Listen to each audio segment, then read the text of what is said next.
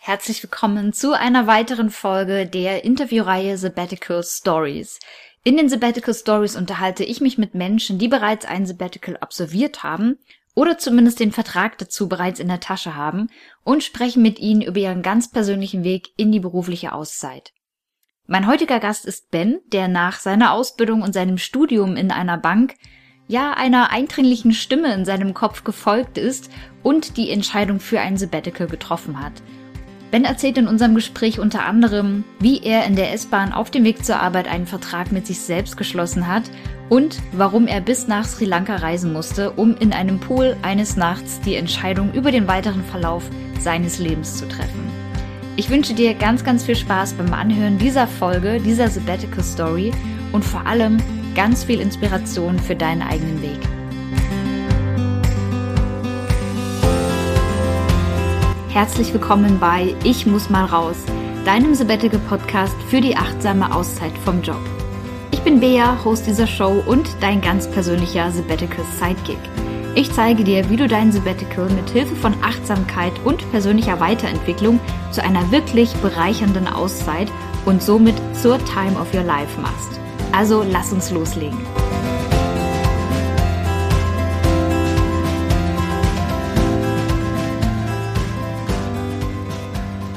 Und damit Hallihallo und herzlich willkommen zu einer neuen Folge hier im Ich muss mal raus Podcast. Ich habe mir heute wieder einen ganz besonderen Gast eingeladen, nämlich jemanden, der mit mir über seine ganz persönliche Sabbatical Story sprechen möchte. Und ich freue mich sehr, dass er hier ist und sage schon mal Hallihallo, Ben. Kannst du mich hören? Und äh, schön, dass du da bist. Hallo, hallo. Ich freue mich riesig da zu sein. Ich höre dich super und ich freue mich schon auf das Gespräch. Sehr schön. Ich freue mich auch sehr. Danke, dass du dir die Zeit genommen hast. Und ähm, ich möchte nur schon so viel verraten. Deine äh, Sabbatical Story, über die du ja auch im Internet auf deiner Homepage sehr offen redest, die hat mich sehr berührt, weil ich mich an vielen Stellen schon wiedererkannt habe. Und ich finde es vor allem spannend, so als kleinen Teaser schon mal zu sagen, dass du heute nicht mehr das machst, was du vor deinem Sabbatical gemacht hast.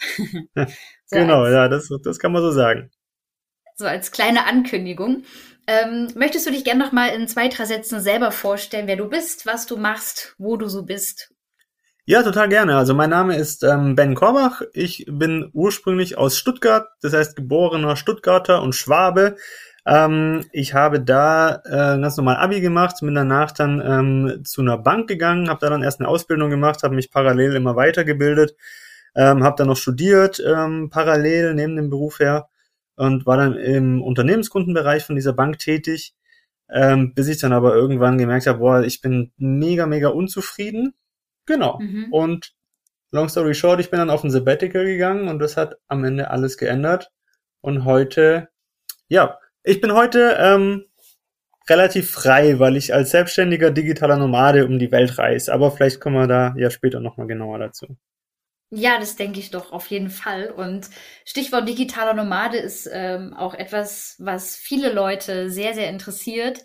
Ähm, da hat definitiv äh, das Internet seine absoluten goldenen Seiten gezeigt, dass man einfach heutzutage wirklich berufstätig sein kann, äh, sehr erfolgreich Oder? und trotzdem ähm, ja nicht an nicht an Ort und Stelle gebunden ist, sage ich mal.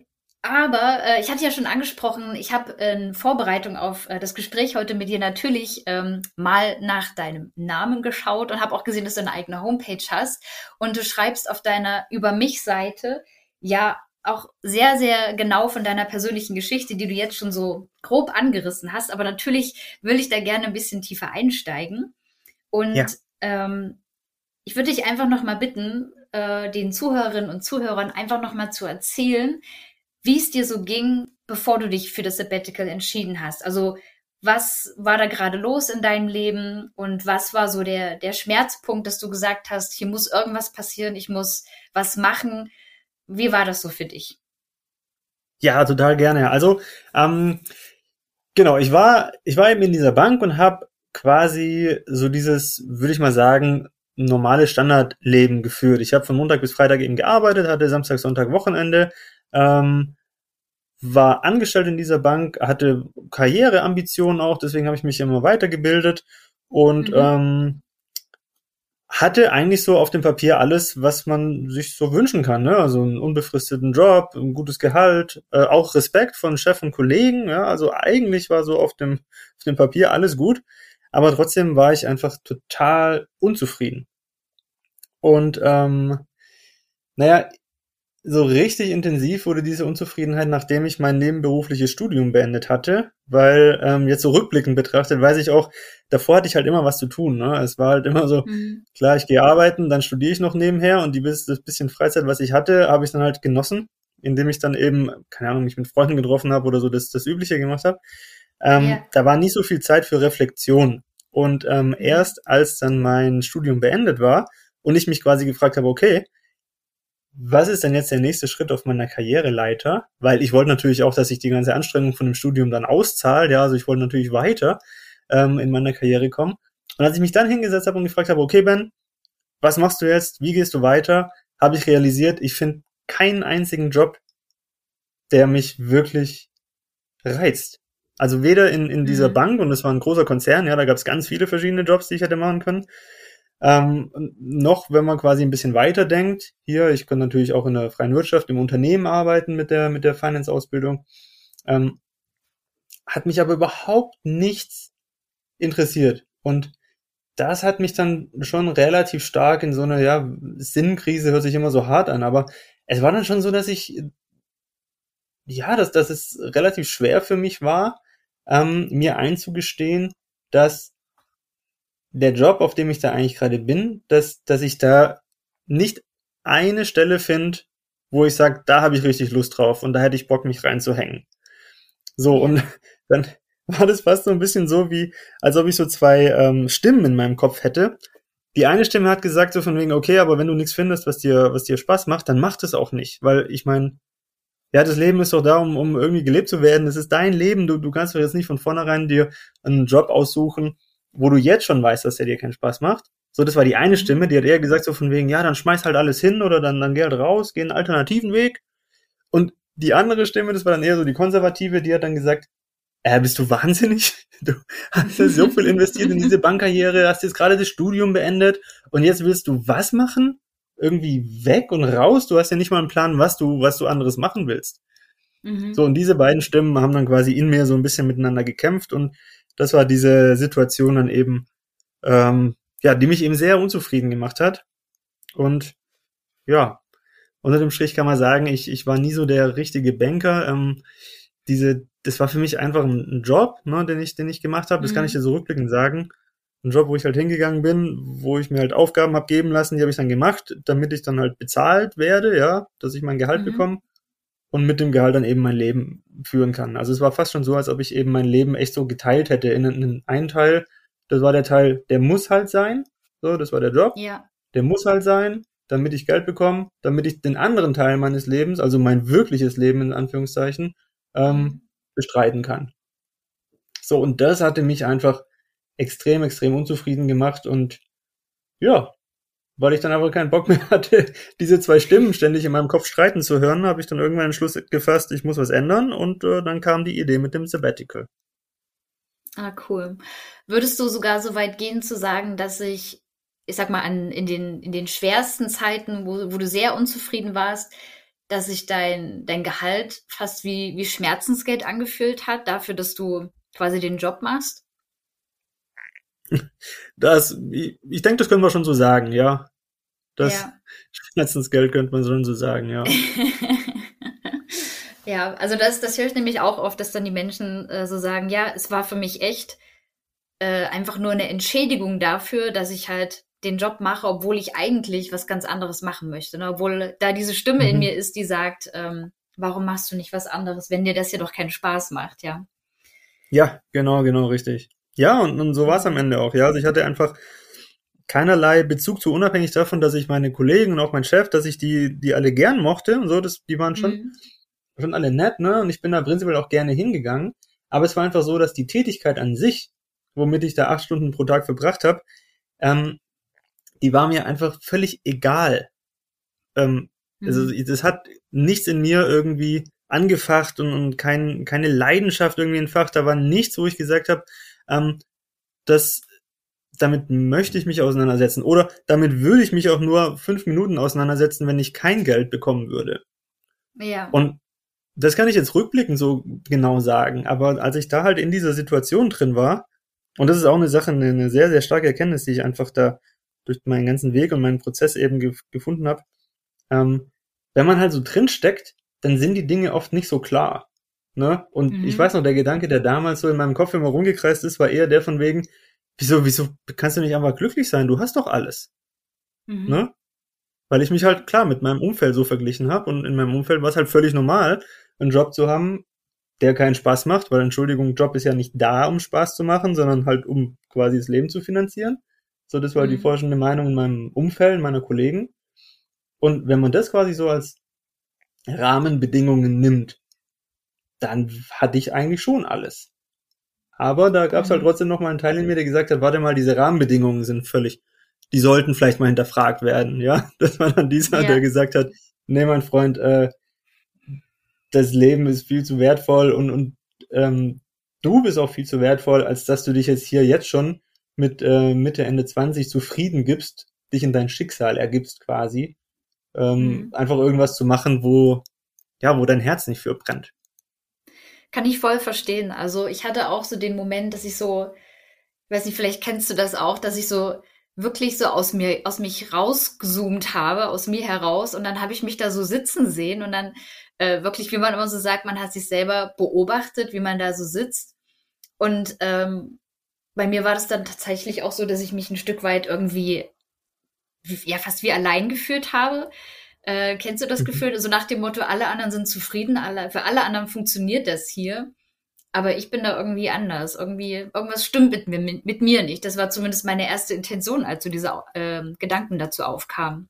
Ja, ja, das kenne ich auch absolut, ja. Und, und vor allem, wenn man dann auch, man versucht sich ja dann irgendwie anderen anzuvertrauen oder die merken auch so irgendwie, dass sie sagen so, Mensch, was ist denn mit dir schon wieder los? Du bist in letzter Zeit immer so schlecht drauf.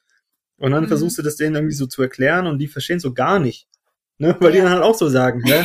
aber du hast doch, du hast doch irgendwie alles. Und dann denkst du, ja, stimmt, irgendein Teil in mir sagt es ja auch und trotzdem ist irgendwie scheiße. So, also ich verstehe mich ja selber nicht mal richtig und die anderen verstehen mich auch nicht. Das war echt ein blödes Gefühl. Ja, auch irgendwie so ein Gefühl. Ja. Teilweise auch so ein bisschen Gefühl von Schuld mit dabei, im Sinne von, mhm. es gibt so viele andere Menschen auf der Welt, die würden töten für das Leben, das ich habe. Ne? Und, mhm. und wieso kann, also wieso genügt mir das nicht? Wie, wie, wieso kann ich nicht einfach hier glücklich sein damit? Das ja. war auch so ein Teil, der da mitkam. Und also eine ganz, ganz blöde Situation einfach, ähm, die dann mit der Zeit natürlich auch nicht besser wurde, sondern mit jedem Tag eher blöder und schlimmer. Mhm. Und ja, also der Sabbatical war dann für mich wirklich die Rettung, ja. Wobei auch das nicht einfach war. Also auch das habe ich nicht so von heute auf morgen, äh, heute auf morgen beschlossen, sondern auch das war ein sehr langer Prozess, bis ich mich dahin durchringen konnte. Ja, ähm, du beschreibst ja in deiner Geschichte auch wirklich so diese emotionale Berg- und Talfahrt, nenne ich es jetzt mal, ne? Also dieses so von der Idee, hey, ich könnte doch mir eine Pause gönnen, ich könnte eine Pause einlegen und sprichst dann aber auch, wie du jetzt auch schon gesagt hast, von diesen zwei Stimmen in dir und diese eine Stimme, diese ängstliche Stimme, ja, die, so voller Zweifel und Unsicherheiten ist und auch so ein bisschen alles hinterfragt, äh, warum man denn jetzt überhaupt hinterfragt, ja. Ähm, mhm. Wie hast du die zum Schweigen gebracht? Also was hast du gemacht, äh, um zu sagen, halt deine Klappe, ich geb, ich, ich höre jetzt auf die andere Stimme in mir, die sagt, ich muss was ändern. Ja, ja, das ist eine sehr interessante Frage. Also diese, diese zwei Stimmen, genau, das war immer so ein Bild, das ich so im Kopf hatte. Mhm. Ähm, und ich habe dann, ich habe eine Entscheidung getroffen einfach. Und ähm, das hört sich jetzt so banal an, war es aber überhaupt gar nicht. Ich habe zu der Zeit, ähm, ich glaube, das ging wirklich drei Monate, wo dann wirklich die Stimmen sich so quasi äh, ähm, immer weiter hochgeschaukelt haben und da hatte ich schon diesen Gedanken an Sabbatical. So, also mhm. das Thema von den beiden Stimmen, die quasi die Diskussion in meinem Kopf geführt haben, war immer, ich muss hier raus, ich will ein Sabbatical machen und die andere Stimme, bist du wahnsinnig, das kannst du nicht machen. So, und das ging so drei Monate hin und her. Und irgendwann, und das ist ja auch anstrengend, Das ist ja, ja, mega anstrengend. Das ist und, sehr, sehr anstrengend. und, und irgendwann, ich hatte dann gerade zu der, zu der Zeit zufällig ein Buch gelesen. Oh, wie heißt das noch? X, X Quadrat heißt es, glaube ich. Bin mir mhm. gerade gar nicht ganz sicher, aber ich kann es gerne nochmal raussuchen. Da war ein Vorschlag, also war so ein Buch zum Thema Persönlichkeitsentwicklung und ähm, ein Vorschlag war da drin, wie man äh, gut Entscheidungen trifft. Und da hieß es, okay, man sollte am besten einen Vertrag mit sich selber schließen und in einem bewussten Moment ganz klar vereinbaren, wann man zu welchen Konditionen eine, äh, eine Entscheidung trifft, zu welchem Thema. Und dann mhm. saß ich mal wieder morgens in der S-Bahn und bin wieder zum Job gefahren, natürlich nicht ganz so gut gelaunt. Und dann habe ich gedacht, okay, verdammt nochmal, ich mache das jetzt einfach. Da habe ich aus meiner, aus meiner Tasche einen, einen, einen Block und einen Stift geholt und habe einen Vertrag mit mir selber geschrieben und habe gesagt, ich vereinbare mit mir selbst, dass ich spätestens in 48 Stunden eine Entscheidung treffe. Entweder ja, ich mache ein Sabbatical und dann setze ich alles, was ich habe, dran, das auch wirklich zu realisieren. Aber eine Angst war ja auch, dass mein, mein Chef mich nicht gehen lässt und so. Oder nein, aber dann höre ich verdammt nochmal auch auf, die ganze Zeit darüber nachzudenken, äh, darüber mhm. nachzudenken, wie geil es doch wäre, äh, ein halbes Jahr lang in Thailand am Strand zu liegen. So. ja. Also so ganz oder gar nicht, ne, damit dann endlich diese Diskussion mal aufhört im Kopf. Mhm. Und ich habe diesen Vertrag geschrieben, ich habe ihn sogar unterschrieben in dieser S-Bahn-Fahrt. Und du wirst es mir nicht glauben, aber keine zwei Minuten später hatte ich ganz klar die Antwort. Und zwar ganz glasklar. Weil plötzlich war, ja, plötzlich war es halt so was Endgültiges, ne? Und ich habe ja. dann einfach ganz eindeutig in mir gespürt, ich könnte es nicht aushalten, wenn ich endgültig von diesem Sabbatical-Gedanken loslasse. Das kann ich nicht. Das möchte ich mhm. auch nicht. Das fühlt sich so falsch an. Und dann habe ich gedacht, okay, wenn ich davon nicht loslassen kann, dann habe ich meine Antwort. Nämlich, ich mach's. Und ja. als ich aus der S-Bahn ausgestiegen bin, hatte ich die Entscheidung, okay, ich mach's. Und dann waren die Stimmen auch plötzlich ruhig. Also auch die andere Stimme, Stimme war dann irgendwie okay. Die war dann damit plötzlich einverstanden. Und es war so eine Erleichterung, es war so cool und ich konnte meine ganze Energie, die ich davor in diesem, in dieser Diskussion in mir drin quasi aufgebraucht hatte, konnte ich jetzt auf ein Ziel außerhalb richten, nämlich ich organisiere das Sabbatical, beziehungsweise ich überrede es erstmal meinen Chef und ich organisiere das und ich gucke dann, was da alles gemacht werden muss. Und es hat sich so gut angefühlt, weil es mal wieder voranging, weißt ja, und ich kann das auch voll nachvollziehen, wenn du sagst, du hast für dich so eine, ja, so eine Endgültigkeit da reingebracht, ne? Also entweder oder, 100 Prozent das eine oder eben dann das andere. Und hm. ich weiß nicht, ob du diese, diesen Tipp kennst, man soll ähm, bei einer Entscheidung, wo man ja so diese zwei Stimmen hört in seinem Kopf, äh, eine Münze werfen. Und natürlich ist dabei völlig egal, welche, welche Münzseite am Ende oben liegt, wenn du die Münze geworfen hast. Wenn du zum Beispiel sagst, ähm, Kopf wäre jetzt gewesen, ich entscheide mich für das Sabbatical und Zahl wäre mhm. gewesen, ich lasse den Gedanken los und ich höre auf, äh, so darüber nachzudenken, äh, sondern es kommt vielmehr darauf an, welches, welche Münzseite am Ende oben liegt und wie du dich dabei fühlst. Ah, ja, ja, doch, genau, davon ja? habe ich auch schon mal gehört, ja. Also ja, so nach dem Motto, Prinzip, genau. Ja, genau. Und, und weil dann das allererste, was halt hochkommt, ist so dieses, ja, diese Intuition, ne? Entweder, puh, Gott sei Dank, ist die Seite gefallen oder verdammt, ich wollte, dass die andere Seite fällt. das ist ja. eine, eine Übung, die ich total gerne mache und die mir ähm, tatsächlich auch schon das ein oder andere Mal geholfen hat, eine endgültige Entscheidung jetzt zu finden. Ja, cool. Absolut. Ja, also äh, ich habe danach auch irgendwann mal das Zitat gelesen, ähm, die Entscheidung zu treffen ist das Schwerste, danach wird alles einfacher. Und ja. also für mich in dem Fall war das komplett richtig. Ja. Wie hast du dann weitergemacht? Ähm, du sagst, du hast auch ein bisschen Bedenken gehabt, dass dein Chef dich gehen lassen würde. Wie hast du das angesprochen bei dir, äh, bei der Arbeit? ich habe, also das, das Geile war ja dann auch an meiner Situation, dass ich mir einfach so sicher war. Ich hatte ja mit mir vereinbart, ich gebe alles daran, das zu machen. Das heißt, ich wäre mhm. auch bereit gewesen, wenn die mich hätten nicht gehen lassen, dass ich dann sage, okay, dann kündige ich halt. Und mhm. dann gehe ich auf Reisen und dann gucke ich danach halt wieder, wo ich dann wieder arbeite. Das heißt, ich kam da halt aus einer sehr, sehr, sag ich mal aus meiner Sicht, sehr starken Position, konnte ich da hingehen und konnte ganz locker sagen, hey, ähm, ich habe Bock, das und das zu machen. Und ich wusste einfach, eigentlich ist mir egal, was er sagt, weil ich mache so oder so. So und sowas strahlt man ja schon mal aus. Ähm, unabhängig davon, ähm, wusste, dass mein Chef auch selber sehr gerne reisen geht und dann habe ich einfach um ein Gespräch gebeten und dann unter vier Augen habe ich ihm meinen Plan eröffnet. Und er war dann aber auch gleich von vornherein sehr, sehr ähm, positiv. Er hat gesagt, mhm. ähm, gab es zwar noch nie in unserer Abteilung, aber er möchte das sehr, sehr gerne unterstützen und äh, er muss es halt mal das abklären, wie das organisatorisch läuft und äh, er meldet sich nochmal bei mir. Und so ging das Ganze dann seinen Gang. Also war wirklich super. Ja. Es gab dann noch ein bisschen mhm. organisatorisch, so im Sinne von, äh, wer macht meinen Job, wenn ich nicht mehr da bin. Ich hatte dann aber eh ja. eh gesagt, ich habe keinen Bock mehr, die Stelle genau weiterzumachen. Das heißt, wegen mir können wir gerne schon meinen Nachfolger suchen und ich lerne dann noch meinen Nachfolger ein. Genauso haben wir es dann am Ende auch gemacht. Mhm. Und ähm, ich bin dann quasi mit dem Deal raus, dass ich sechs Monate unbezahlten Urlaub bekommen habe, mit der Zusage, dass ich dann wieder zurück kann in die Bank. Nicht auf denselben mhm. Job, äh, nicht auf dieselbe Stelle, aber irgendwas kriege ich zu tun. Und wenn ich wieder da bin, ähm, dann schaut man quasi. Also die Bank schaut, ja. was gibt's gerade zu tun für mich, was gibt's für offene Stellen, aber auch ich schaue, ähm, welche Stelle möchte ich denn dann eigentlich besetzen. Weil das war ja mein großes, großes Ziel oder mein großer Wunsch im Hintergrund, dass diese Unsicherheit, was will ich jetzt eigentlich machen mit meinem ganzen Bankwissen und mit den Abschlüssen, dass ich nach dem Sabbatical zurückkomme und da mehr Klarheit habe und genau weiß, ah, okay, ich möchte jetzt XY machen. Ja. So. Und da hat die Bank mitgespielt. Für mich war das also traumhaft. Ja, alles, was ich wollte. Und genau, so ging es dann voran. Und ähm, wie war deine, deine finanzielle Planung? Hattest du schon, also war das für dich eine Sorge oder sagst du, nö, Finanzen war, war kein Problem, äh, du hattest da genug Rücklagen? Ja, Finanzen war ähm, nicht wirklich ein Problem, einfach deswegen, weil ich, ähm, also ich hatte studiert mhm. Mm, und die Bank hatte mir quasi zugesichert, wenn ich nach einem, ähm, also einem bestimmten Notendurchschnitt bekomme, dann übernimmt sie quasi das Studium. Ich muss es ja, vorfinanzieren, okay. aber mhm. am Ende schaut man dann, was für Notendurchschnitt ich hatte und dann bekomme ich das Geld zurück. Und weil ich eben ähm, den Notendurchschnitt erreicht habe, der notwendig war, hat sie mir das Geld zurückgegeben. Das war dann halt ein größerer Betrag ähm, auf einmal. Und das mhm. Geld konnte ich dann verwenden, um das Sabbatical zu machen. Genau, ein bisschen Rücklagen, ein bisschen was angespart hatte ich auch noch. Und von dem her war das erstmal kein Problem.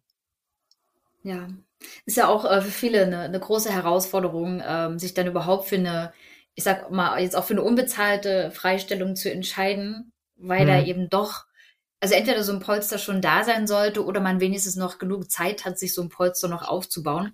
Aber das scheint ja bei Absolut. dir fast eine, eine Fügung des Schicksals gewesen zu sein. Könnte man so sehen, ja, doch, absolut. Und ich meine, kommt dann auch wieder dazu, ich habe dann ja wirklich eine sehr, sehr krasse, einen krassen Schritt einfach gemacht.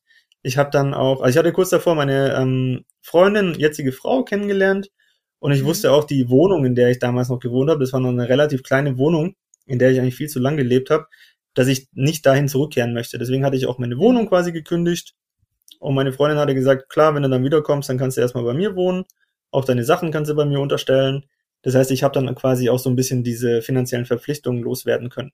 Mein Auto hatte ich verkauft, mhm.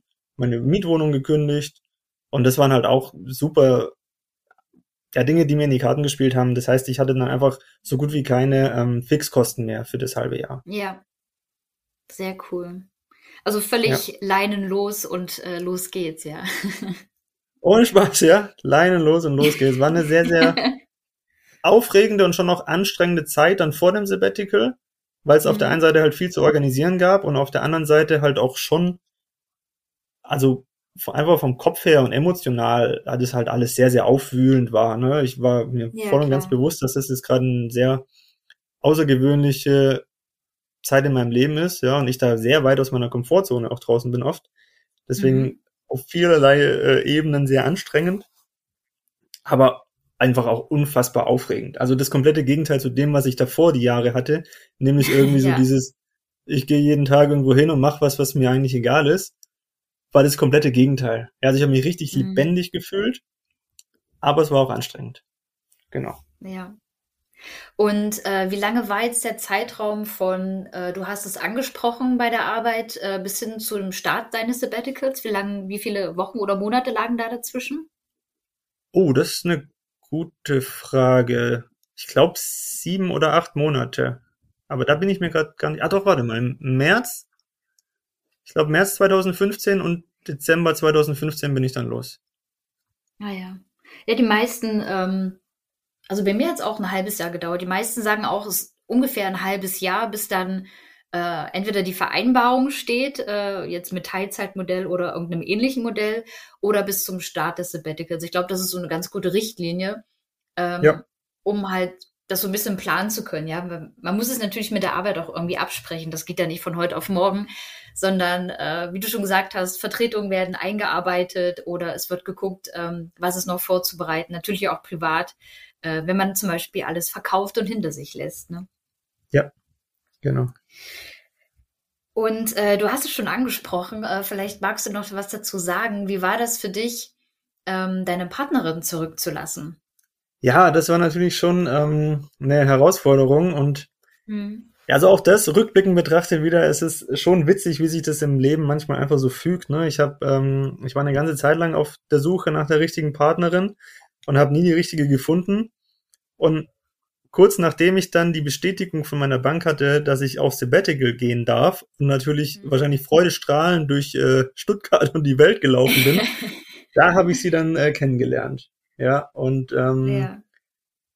ja, wahrscheinlich habe ich es ausgestrahlt, ich weiß es nicht genau. Jedenfalls haben wir uns äh, beim ersten Treffen auch den ganzen Abend über Reisen unterhalten. Sie reist auch total gern, äh, kam gerade mhm. aus Bali zurück und ich hatte ihr dann so meine, meine grobe Reiseliste vorgestellt und ja, wir haben uns einfach super gut verstanden, den ganzen Abend über Reisen gesprochen und ja, sind dann auch wirklich zusammengekommen, sind dann ein Paar geworden und äh, klar, sie wusste natürlich von Tag eins an, dass ich am 1.12. dann äh, erstmal weg bin für ein halbes Jahr. Mhm. Und das war natürlich schon, ich meine, wir haben uns im März kennengelernt und 1.12., das heißt, wir hatten dann gerade mal ein, ein, paar Monate, also acht, neun Monate, um uns kennenzulernen. Das heißt, gerade da, wo wir uns dann richtig gut kennengelernt haben und so, bin ich dann erstmal ein halbes Jahr abgehauen. Das war schon herausfordernd und anstrengend. Ja. Vor allem auch mit dieser Frage so, wie geht's dann weiter oder geht's überhaupt weiter oder Mhm. Weil so gut kennt man sich dann ja doch noch nicht. Aber ich denke, also ich, wir haben das überragend gemacht. Kann ich einfach mal so sagen. Wir waren einfach von Anfang an total und brutal offen miteinander. Und ähm, ja, sie hatte mich dann auch besucht. Also ich war dann am Ende eigentlich nur ah, drei Monate weg. Und nach drei Monaten hat sie mich besucht. Dann haben wir fünf Wochen gemeinsam ähm, eine Reise durch Japan und Indonesien gemacht. Und dann war ich nochmal einen Monat in Sri Lanka und dann bin ich, wie gesagt, zu ihr gezogen. Und ja, wir haben immer gesagt, wenn wir das überstehen, quasi acht Monate kennenlernen, drei Monate gar nicht sehen, fünf Monate gemeinsam Urlaub, dann wieder einen Monat nicht sehen und dann ziehe ich bei ihr ein, also dieses komplette, entweder, entweder 100 Prozent oder null. Äh, ja. Wenn wir das überstehen und wenn das unsere Beziehung übersteht, dann äh, werden wir auch alles andere schaffen und am Ende war es dann auch genauso. Ja. Ja. Voll schön. Danke fürs Teilen auf jeden Fall. ja, voll gern. Und jetzt natürlich die große Frage. Was hast du gemacht in deinem Sabbatical? Du hast schon Thailand angesprochen. Bist du dann direkt ja. am 1.12. Äh, nach Thailand geflogen? Das hätte ich mal machen sollen, Bea. Ohne Spaß, ey. Also wenn ich das, wenn ich noch mein Sabbatical mache, dann mache ich das. Dann fliege ich erstmal nach Thailand und lege mich da für zwei Wochen an den Strand und mache erstmal gar nichts. Weil die Zeit davor, wie gesagt, war echt anstrengend, körperlich und auch emotional. Äh, das heißt, das ist auch schon ein Tipp, den ich jedem mitgeben kann. Unterschätzt das nicht und macht am besten erstmal zwei Wochen lang einfach gar nichts. Irgendwas Entspanntes. Mhm. Ich hingegen bin nach Vietnam geflogen, in den Norden, nach Hanoi. Und mhm. wer schon mal in äh, Vietnam war, der weiß, dass es da nicht ganz so ruhig ist. Vor allem in Hanoi. es ist einfach, es ist einfach eine, eine Großstadt und alles ist voll. Es gibt da auch keine Parks oder ruhigen Plätze, wo du dich mal entspannt hinsetzen kannst. Alles ist einfach voll mit Rollern, es ist laut, es ist schmutzig, es ist warm, es ist ja, also du siehst, ich habe eher so ein bisschen negatives Bild ist hängen geblieben von Hanoi. Einfach weil ich war schon echt fertig und dann kam ich in dieser Stadt an und es war schon faszinierend, es war schon, und die Vietnamesen sind auch cool und das Essen und die Kultur, alles super. Aber ich war einfach nicht in der Verfassung, das, das so richtig genießen zu können. Ja, völlige Reizüberflutung wahrscheinlich. Ja, absolute Reizüberflutung, genau. Und das Wetter war auch nicht so überragend. Es war dann irgendwie, keine Ahnung, 15 Grad grau und Nieselregen. Also irgendwie nicht alles nicht so, wie ich es mir vorgestellt habe. Und ähm, genau, ich bin dann da mit einer Tourgruppe, das war so eine geführte Tour, weil ich sowieso vom Norden Vietnams in den Süden gehen wollte. Und jetzt ist dieses Land ja sehr schmal, aber sehr, sehr lang. Ja, und ähm, mhm. Außerdem ist es so, dass du da halt nicht so schnell vorankommst wie jetzt in Deutschland auf deutschen Autobahnen. Das heißt, du bist da sehr lang unterwegs, wenn du von dem Norden in den Süden runter möchtest.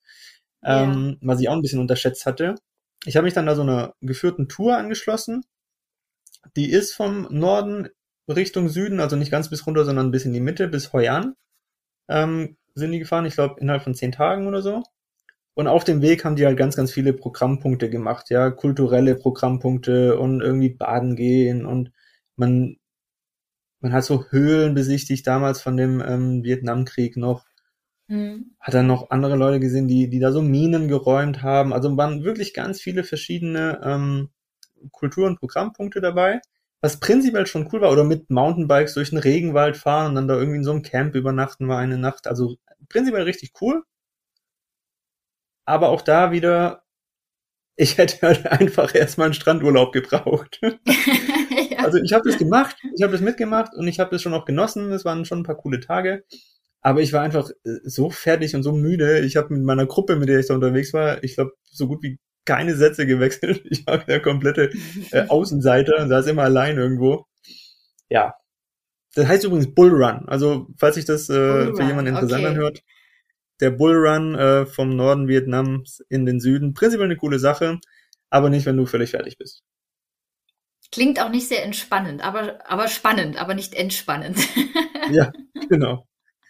So, und dann bin ich in Hoi An angekommen und da habe ich dann erstmal ähm, mir ein schönes Zimmer genommen in so einer, in so einer Hotelanlage, aber eine sehr kleine Hotelanlage ähm, mit so einem schönen Pool, schönen Garten und da bin ich dann erstmal, ich glaube zwei Wochen bin ich da einfach geblieben und habe einfach gar nichts gemacht. Man konnte sich dann ein Fahrrad ausleihen und konnte in die Innenstadt radeln, konnte da seine Nudelsuppe essen gehen, dann wieder zurück an den Pool liegen. Und das habe ich dann erstmal zwei Wochen gemacht und dann ging es erstmal für, da war dann auch das Wetter nämlich endlich mal richtig schön. Und eigentlich ging da dann für mich erst so richtig das Sabbatical los. Ja. Und äh, was waren so die, die Schlüsselmomente in deinem Sabbatical, wenn du so, keine Ahnung, so Top 3 Momente aufzählen solltest? Was war das oder was ist das, was dir zuerst einfällt, ähm, wenn du an die Zeit zurückdenkst? Also, der coolste Moment war natürlich, als ich in Japan, also in Tokio, am ähm, Flughafengate stand und dann meine Freundin da äh, rauskam mit ihrem großen grünen Rucksack und wir uns dann nach drei Monaten dann wieder gesehen haben. Das war schon sehr, sehr schön. Und ja. sie kam dann halt freudestrahlend auf mich zu und wir haben uns geküsst und uns umarmt und plötzlich stand neben uns ein äh, japanisches Fernsehteam mit Kamera oh. und Mikro und, und so ein Reporter und, und der hat uns dann äh, halt so in diesem typisch japanischen Englisch so gefragt von wegen, hey, das ist ja total schön irgendwie, hier, man sieht voll die Emotionen, ob wir denn nicht ins japanische Fernsehen wollten, ob sie uns nicht interviewen könnten.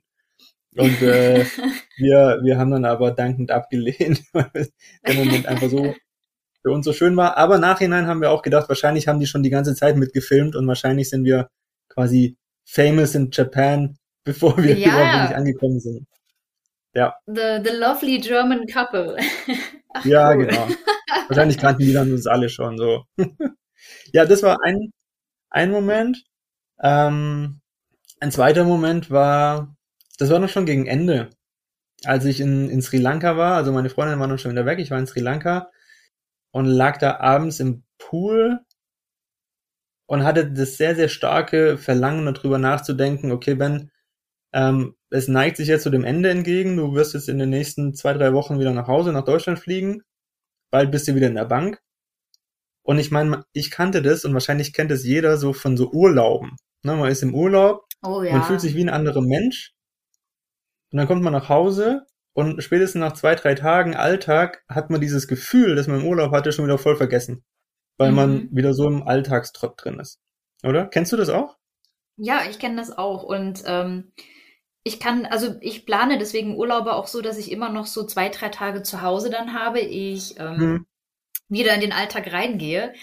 Aber ich finde das auch äh, krass, wenn Leute so am Sonntagabend nach Hause kommen vom Urlaub, am besten noch so einen ja. längeren Flug hinter sich haben und am Montag wieder dann bei der Arbeit sitzen. Das könnte ich nicht. Mhm. ja, und also ich hatte da, als ich da in diesem Pool lag, wirklich sehr, sehr stark dieses Verlangen, einfach darüber nachzudenken, okay, Ben, was kannst du tun oder was musst du tun, damit das hier alles einfach nicht ein langer Urlaub war. Ja, dass ja. du nicht wieder zurückkommst und dann dauert es halt vielleicht nicht zwei Tage, sondern zwei Wochen, aber nach zwei Wochen ist dann einfach alles wieder so wie davor. Das war mhm. für mich, ich hatte da echt richtige Angst davor. Ja, also es hat mich ganz, ganz arg, äh, hat mich umgetrieben. Mhm. Und also auch schon länger, ne? Auch schon bevor ich da in Sri Lanka in diesem Pool lag, kam immer wieder dieser Gedanke hoch, so hey, du hast da noch ein To-Do, dir da mal Gedanken drüber zu machen, wie es jetzt eigentlich weitergehen soll. Natürlich hatte ich, während ich da irgendwie an den schönsten Stränden in Südostasien war, jetzt nicht irgendwie die Eingebung, welchen Bankjob ich äh, in Stuttgart erledigen möchte. Das kam, das kam nicht von so, ja. von alleine so. Und naja, ich habe dann wirklich das erste Mal, als ich da in diesem Pool war, habe ich wirklich das erste Mal war ich da wirklich, wirklich ehrlich zu mir selber und habe wirklich gesagt, okay, wenn, aber sag mal ganz ehrlich, wenn du alles machen könntest nach diesem Sabbatical, was würdest du denn am liebsten machen? Mhm. Und weißt du, selbst mir selbst gegenüber, ne, ich habe ja mit niemandem gesprochen, ich war in diesem Pool und habe nachgedacht. Und selbst dieser Gedankengang nur mit mir selber war so schwer, mhm. mir einzugestehen und wirklich ehrlich zu mir selber zu sein, dass ich nicht mehr in diese Bank möchte. Das war so schwer. Da waren ganz ja. viele innere Stimmen und Blockaden wieder, die gesagt, die, die wahrscheinlich gesagt haben, nee, du darfst diesen Gedanken nicht mal denken. Mhm. Und weißt du, das weiß ich jetzt auch rückwirkend. Also wenn ich jetzt mir das so zurückblickend anschaue, jetzt weiß ich das. Ich habe da sogar einen Namen ja. für entwickelt. Und zwar der, ähm, der Türsteher meiner Komfortzone. Also Komfortzone ah, kennt ja. ja sicherlich jeder. Aber ich habe auch einen sehr, sehr krassen Türsteher meiner Komfortzone, der bestimmt, welche Gedanken aus meinem Unterbewusstsein überhaupt in mein Bewusstsein vordringen dürfen. Weil mhm. dieser Türsteher, der möchte mich beschützen, ganz klar. Und der wusste, wenn dieser Gedanke, ich möchte raus aus der Bank, erstmal in meinem Bewusstsein Fuß fasst und sich da ausbreitet, mhm. dann kann es ganz, ganz schlimm enden.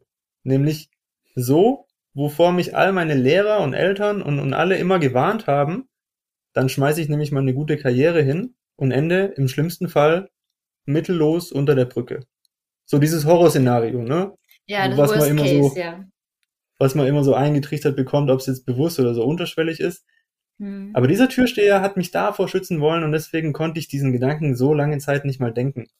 Aber in diesem Pool das hm. erste Mal und dann hat sich für mich so eine ganz neue Welt aufgetan. Und ich habe noch in, an diesem Abend, während ich in diesem Pool da war, beschlossen, dass ich, dass ich kündigen werde.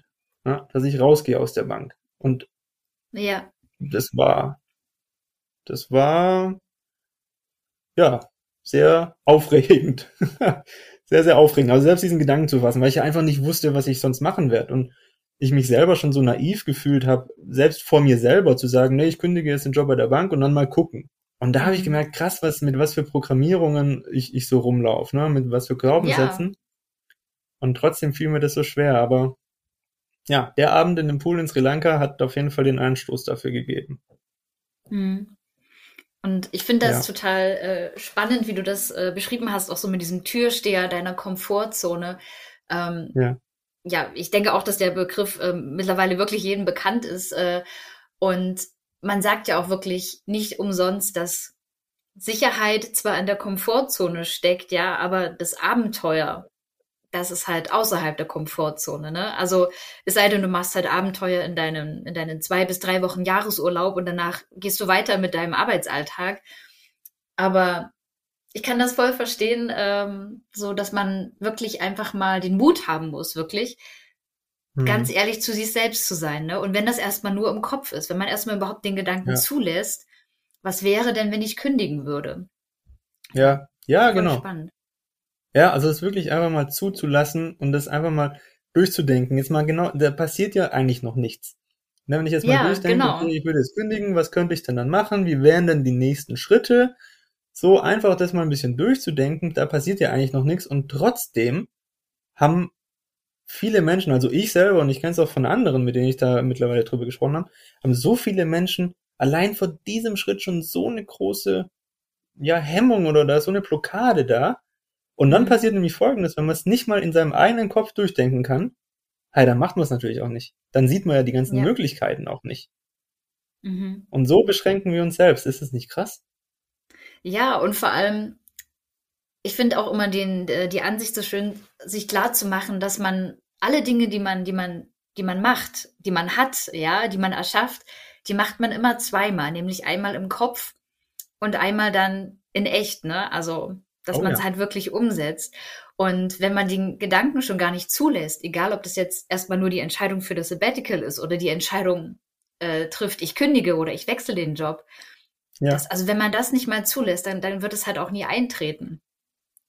Das stimmt. Oh ja, das ist auch ein schönes Bild. Ja, man macht alles zweimal. Das einmal im Kopf Ja. und dann wirklich mit seinem Körper in der echten Welt quasi, ja. Ja, genau. Und wirklich das überhaupt erstmal zuzulassen, das ist halt der erste Schritt, ne? Und ähm, es ist wirklich so, dass, dass alle um einen herum, das Gefühl habe ich auch ganz oft immer von Sicherheit reden. Ne? Also meine Mutter zum Beispiel ist ein ganz starker Sicherheitsmensch. Und ich weiß noch, als ich so ähm, meiner Familie von meinem Sabbatical erzählen wollte, da dachte ich so, mein Gott, meine, meine Mutter, die wird richtig Angst haben. Und äh, Oh. es ist auch bis heute noch kein Lieblingsthema von ihr, aber ich Mhm. arbeite daran. ähm, aber ich, ich bin jetzt auch allein so weit, dass ich selber einfach äh, in mich selber so viel Vertrauen habe, dass ich weiß, dass das eine geile Zeit wird, ja. Und ich kann meiner Mutter jetzt auch sagen, du musst keine Angst um mich haben. Äh, für mich ist das ein völlig sicherer Schritt mittlerweile. Ja. Ja. Aber das, das Umfeld macht wirklich wahnsinnig viel aus, ne? Was halt denn dein Umfeld über Sicherheit denkt, über, äh, über das, was normal ist, in Anführungszeichen, ne? So dieses ähm, Ausbildung, Studium, Job und dann halt vielleicht noch ein paar Karrierestufen aufsteigen und dann that's it, ja. Also was soll denn danach Ja. noch kommen? So ist es halt im Normalfall, ne? Aber ich finde es total wichtig, das auch einfach mal zu hinterfragen, wenn man merkt, ich habe Bock auf mehr oder ich habe Bock auf was anderes, besser gesagt dann. Absolut, ja, dieser, dieses Gefühl von, ich habe Bock auf mehr, das, hat ja seine Daseinsberechtigung. Ja. Also allein weil dieses Gefühl da ist, sollte das schon mal angeschaut werden. Ich, ich habe immer so das Gefühl, jeder, jedes Gefühl oder jeder Impuls, der öfters bei mir hochkommt, ja, sei es jetzt zwei, drei, vier Mal, Hm. da ist irgendein Schatz für mich versteckt, ja. wenn ich mir das mal genauer anschaue. Ich weiß nicht, was für ein Schatz, aber es gibt doch verdammt nochmal einen Grund, warum der immer wieder hochkommt. Mhm. dieser Impuls. Ja, und Ja. deswegen, also, es lohnt sich definitiv dahin zu schauen, auch wenn es erstmal beängstigend ist und wenn es erstmal unangenehm ist. Aber irgendeinen Ja. Schatz gibt's da immer zu finden. Ich finde das, finde das Bild mit dem Schatz sehr schön, ne? Also so ein Schatz muss ja erstmal gefunden werden, aber ähm, er offenbart dann ja seinen, seinen Wert, wenn man ihn erstmal gefunden hat und sich damit beschäftigt, auf jeden Fall. Gefunden und gehoben, genau, da gehört schon Genau. Arbeit dazu, aber ja, irgendwie, irgendwie ist da was. Und äh, wie ging es dann für dich weiter, als du auf Sri Lanka äh, dann die Entscheidung getroffen hattest? Ähm, was hast du dann gemacht? Wie bist du zurückgekommen?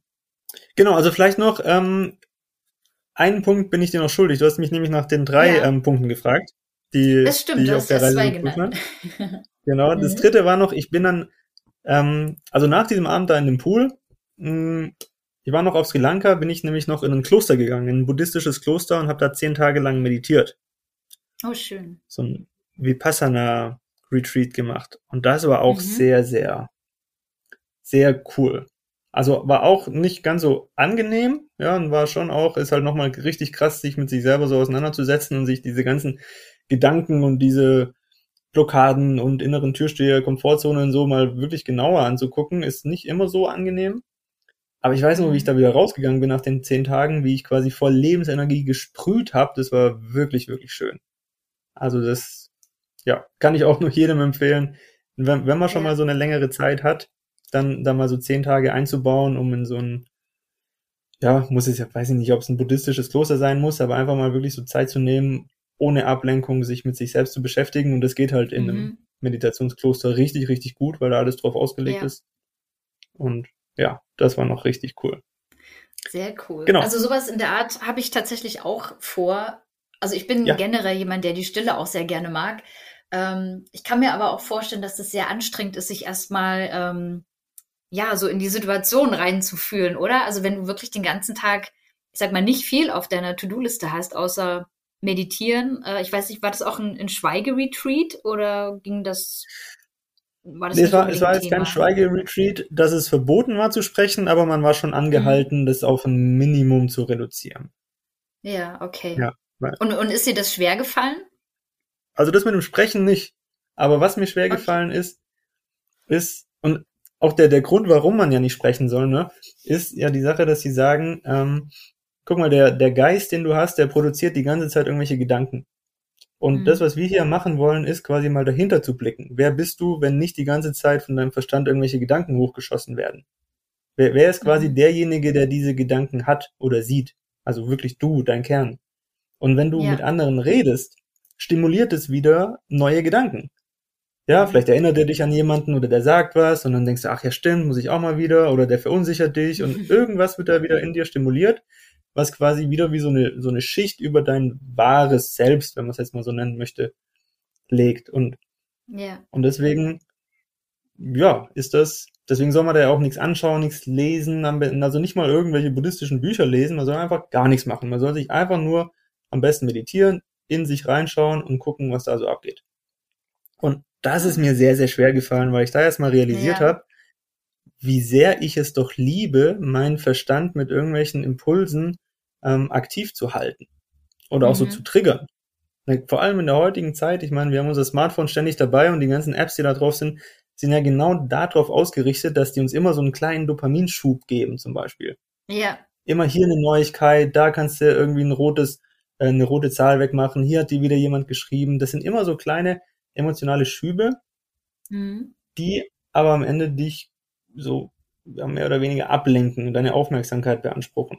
Und wenn du das mal plötzlich nicht mehr hast, also gar nichts mehr hast, ey, dein Verstand dreht erstmal durch. Der, der sagt, ja. Alter, mir ist langweilig, ich will was tun, das geht hier. Das ist wirklich, du hast ein ganz, ganz krasses Unruhe, also ich hatte das, ganz krasses mhm. Unruhegefühl. Wo, wo du gar nicht weißt, wie du damit umgehen sollst. Das war schwer ja, für mich. Klar.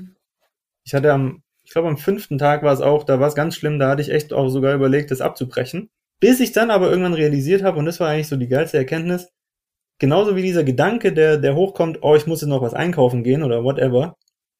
Oder oh, ich muss noch meinen Flug buchen, nach Hause dann. Ne, also so ein, so ein banaler mhm. Gedanke, wo ich einfach sagen kann, nee, ich möchte jetzt nicht darüber nachdenken. Ich bin jetzt hier im Meditationsretreat. Genauso ist dieser Gedanke von wegen, ah, oh, diese Ablenkung oder ich will abbrechen und dieses, dieser, dieser, der sich so schwer und so groß anfühlt, ist am Ende genauso ein Gedanke wie dieser andere banale Gedanke. Und auch den kannst du einfach ziehen lassen und kannst sagen, hey, ich habe dich gesehen und ich lass dich ziehen. Und ich bin wieder bei mir. Und als ich das so realisiert habe, waren die letzten Tage wieder völlig entspannt für mich. Ja. Weil ich plötzlich wie so eine, so eine innere Ruhe in mir gefunden habe und realisiert habe, hey, alles, was passiert, ist irgendwie immer nur in meinem Kopf. Mhm. Und ich bin aber der Chef in meinem Kopf. Und ich kann sagen, nö, weiterziehen lassen, ich bin entspannt. Das war richtig cool. Ja, das glaube ich. Das klingt sehr, sehr schön auf jeden Fall. Und das war ja. quasi so das, das Letzte, was du gemacht hast, äh, bevor es dann zurückging? Ja, genau. Ich hätte zwar noch zwei Wochen gehabt, mhm. ähm, aber ich habe auch in diesem Kloster, in diesen zehn Tagen, habe ich ganz deutlich gespürt, dass es jetzt Zeit ist, wieder nach Hause zu gehen. Und dann mhm. bin ich aus dem Kloster zurück, habe einen Flug gebucht und habe meine Freundin angerufen, habe gesagt, äh, wollen wir morgen Abend essen gehen? Ich bin schon wieder zu Hause. Ja. Ah, cool. Und wie ging es dann für dich weiter? Also Kündigung stand für dich fest, hast du gesagt. Ähm, was hast du dann gemacht? Hast du dann direkt gekündigt? Ähm, ich habe nicht direkt gekündigt, weil ich noch von diesem Studium, wie gesagt, die hatten das quasi finanziert, mein Studium, aber da war quasi mhm. wie so ein mhm. Sternchen dran. Ich musste mich zwei Jahre lang verpflichten und von diesen zwei Jahren ah, ja. hatte ich noch quasi ein Jahr offen. Mhm. Und wenn ich dieses eine Jahr dann nicht gemacht hätte, hätte ich wieder einen größeren Geldbetrag zurückzahlen müssen. Und dann habe ich gedacht, okay, ja. Benny, pass auf, du machst jetzt dieses eine Jahr da in der Bank noch. Ähm, es ist zwar überhaupt nicht das, was du willst, aber du hast quasi so ein Ziel und hast so eine Aussicht. Und du weißt genau, mhm. ich reiß mir jetzt hier keinen Arm mehr aus oder kein Bein mehr aus. Ähm, ich arbeite einfach, mache meinen Job und schau parallel, was ich denn dann eigentlich machen möchte. Weil das wusste ich auch noch nicht. Ne, ja. Ne, will ich mich selbstständig machen? Will ich in ein anderes Gebiet? Will ich mich umschulen? So, jetzt hast du noch ein Jahr lang Zeit, wo du das parallel quasi machen kannst und dein Geld ist oder ja, deine Finanzen sind trotzdem noch gesichert. So war der Plan. Mhm. Und so habe ich es dann am Ende auch gemacht. Ah, cool. Und ich bin ganz gespannt, was du erzählst. Was machst du denn heute? Also, wie sieht heute dein Alltag aus? Heute habe ich eigentlich gar nicht mehr sowas wie einen Alltag. Weil also um das mal kurz zu fassen, ich habe dann, vor allem das Jahr 2018 war dann komplett, komplett wild. Ähm, ich habe da also Ende 2017 war ich dann raus aus der Bank. 2018 mhm. habe ich mit meiner Frau gemeinsam beschlossen, dass wir digitale Nomaden werden wollen. Sie hat dann ihren Job als Sozialarbeiterin auch gekündigt. Und digitale Nomaden heißt am, am Ende einfach, ähm, man arbeitet in einem Job, den man von überall aus der Welt machen kann. Das heißt, man braucht halt einen mhm. Laptop und Internetverbindung und damit kann man sein Geld verdienen dann. Und wir hatten uns ein bisschen eingelesen. Es gibt ja unzählig viele Blogs und YouTube-Videos und hast du nicht gesehen darüber.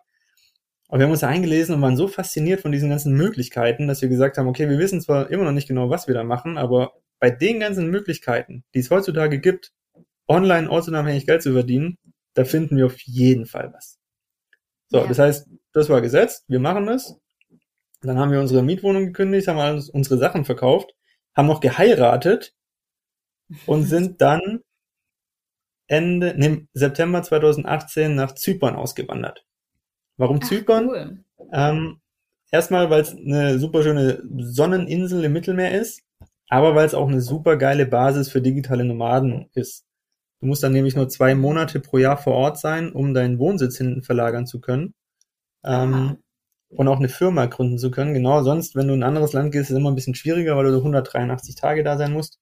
Zypern, wie gesagt, mhm. nur 60. Und dann haben wir gesagt, super geil, also zwei Monate pro Jahr dann dort und die restlichen zehn Monate können wir reisen. Genau das möchten wir. Und da haben mhm. wir Leute getroffen, die das gemacht hatten, diesen Weg, haben die interviewt und dann haben wir gesagt, okay, geil. Da haben wir uns ein paar Bilder und Videos auf YouTube angeschaut von Zypern und haben gesagt, okay, weißt du was, wir wandern nach Zypern aus, ohne davor in Zypern jemals gewesen zu sein. Also mhm. dieser, dieser Schritt, wo man erstmal sagen würde, das ist ja total naiv, so ein bisschen diese RTL 2 Auswanderer-Geschichten, die dann schief gegangen sind. Nee, aber wir hatten uns das schon echt gut durchdacht, weil wir gedacht haben, hey komm, zwei Monate auf einer warmen Insel im Mittelmeer, die kriegen wir immer irgendwie rum, selbst wenn es ganz schrecklich ja. sein sollte. Ja, mhm. es ist ja nicht, dass wir da unser gesamtes Leben verbringen wollen. Dann haben wir das gemacht. Und ich kann dir sagen, es war eine richtig gute Entscheidung. Zypern ist eine richtig schöne Insel, richtig coole Menschen, ja. coole Community. Schön.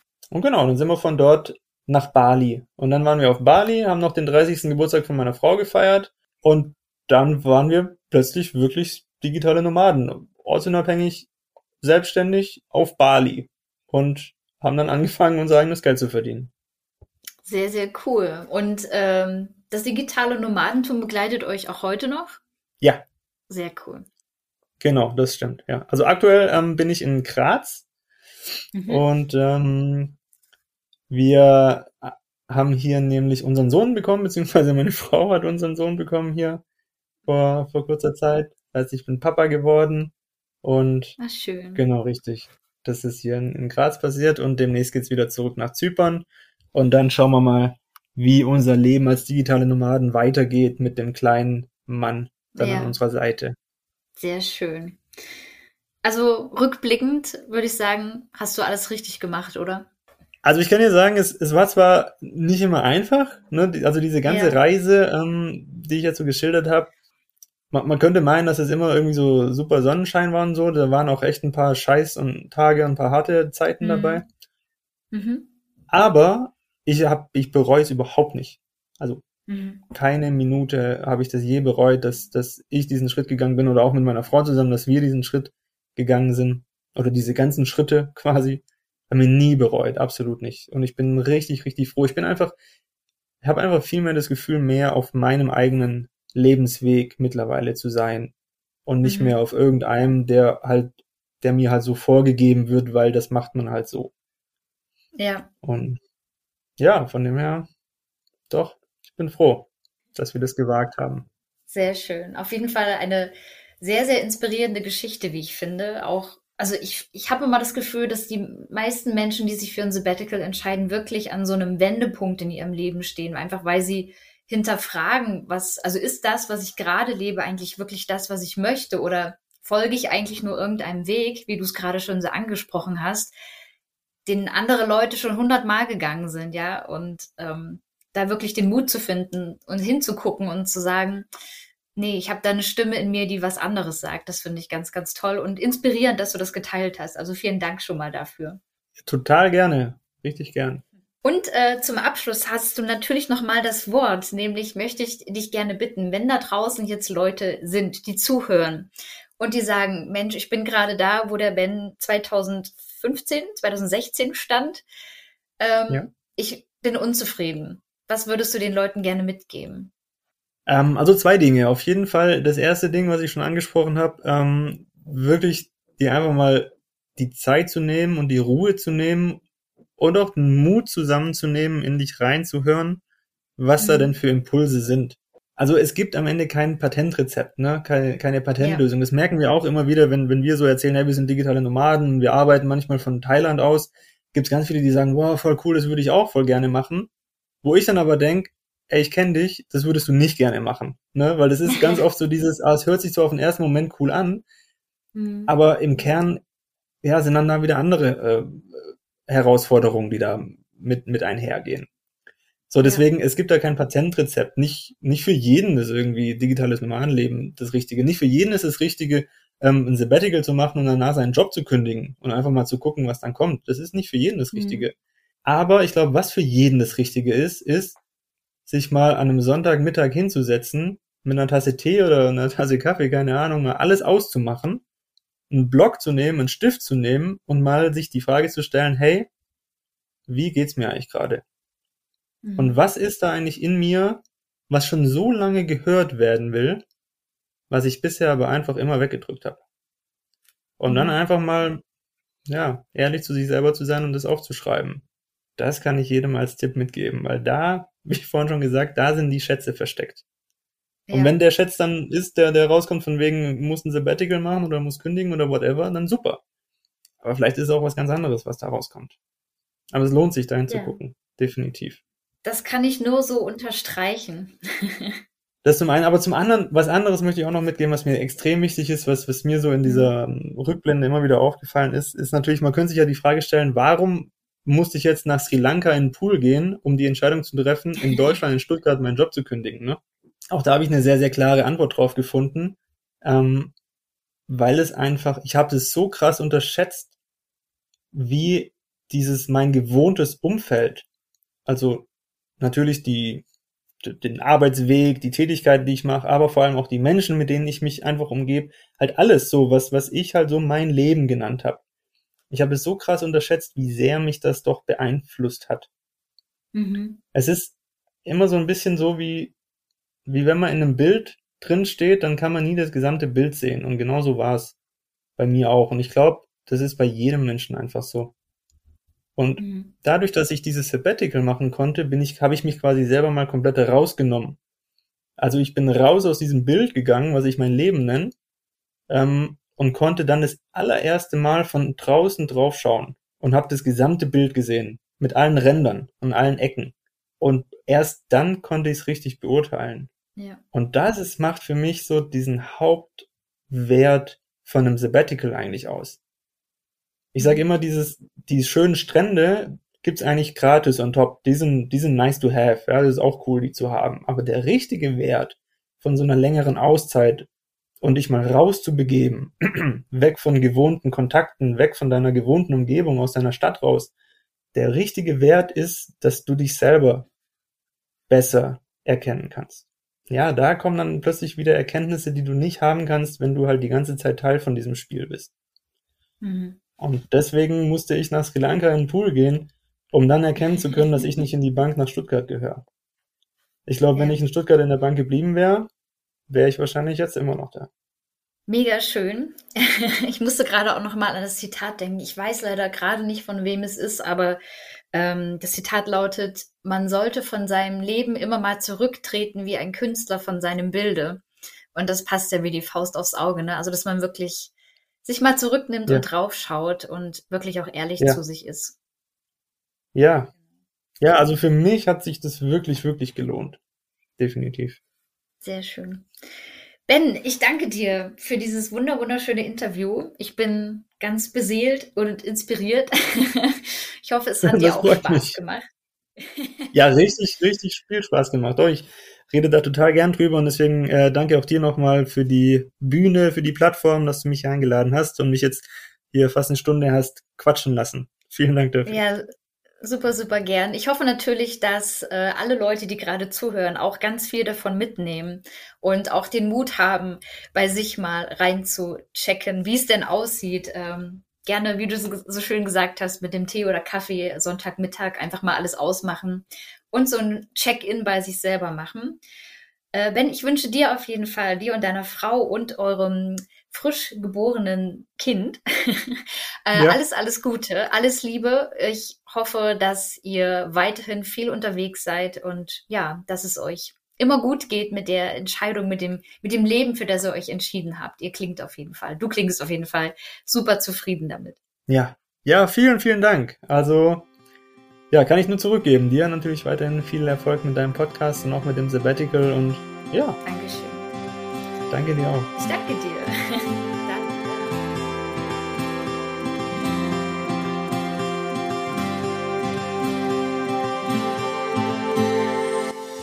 Wie cool, dass du dir diese Podcast-Folge bis zum Ende angehört hast. Wenn du jetzt Bock hast, in die Umsetzung zu kommen und dir deinen Weg ins Sabbatical ebnen willst, dann schau mal in die Show Notes. Dort findest du den Link zu meinem Minikurs. In diesem Minikurs erfährst du, welche ersten Schritte für deine ganz persönliche achtsame Auszeit wirklich wichtig sind und vor allem, wie du sie direkt umsetzen kannst. Und alles, was du dazu brauchst, ist deine E-Mail-Adresse und jede Menge Bock auf Umsetzen. Schau also gerne vorbei auf ichmussmalraus.de slash Minikurs und melde dich an. Ich freue mich, wenn ich dich ein Stück auf deinem Weg ins Sabbatical begleiten kann.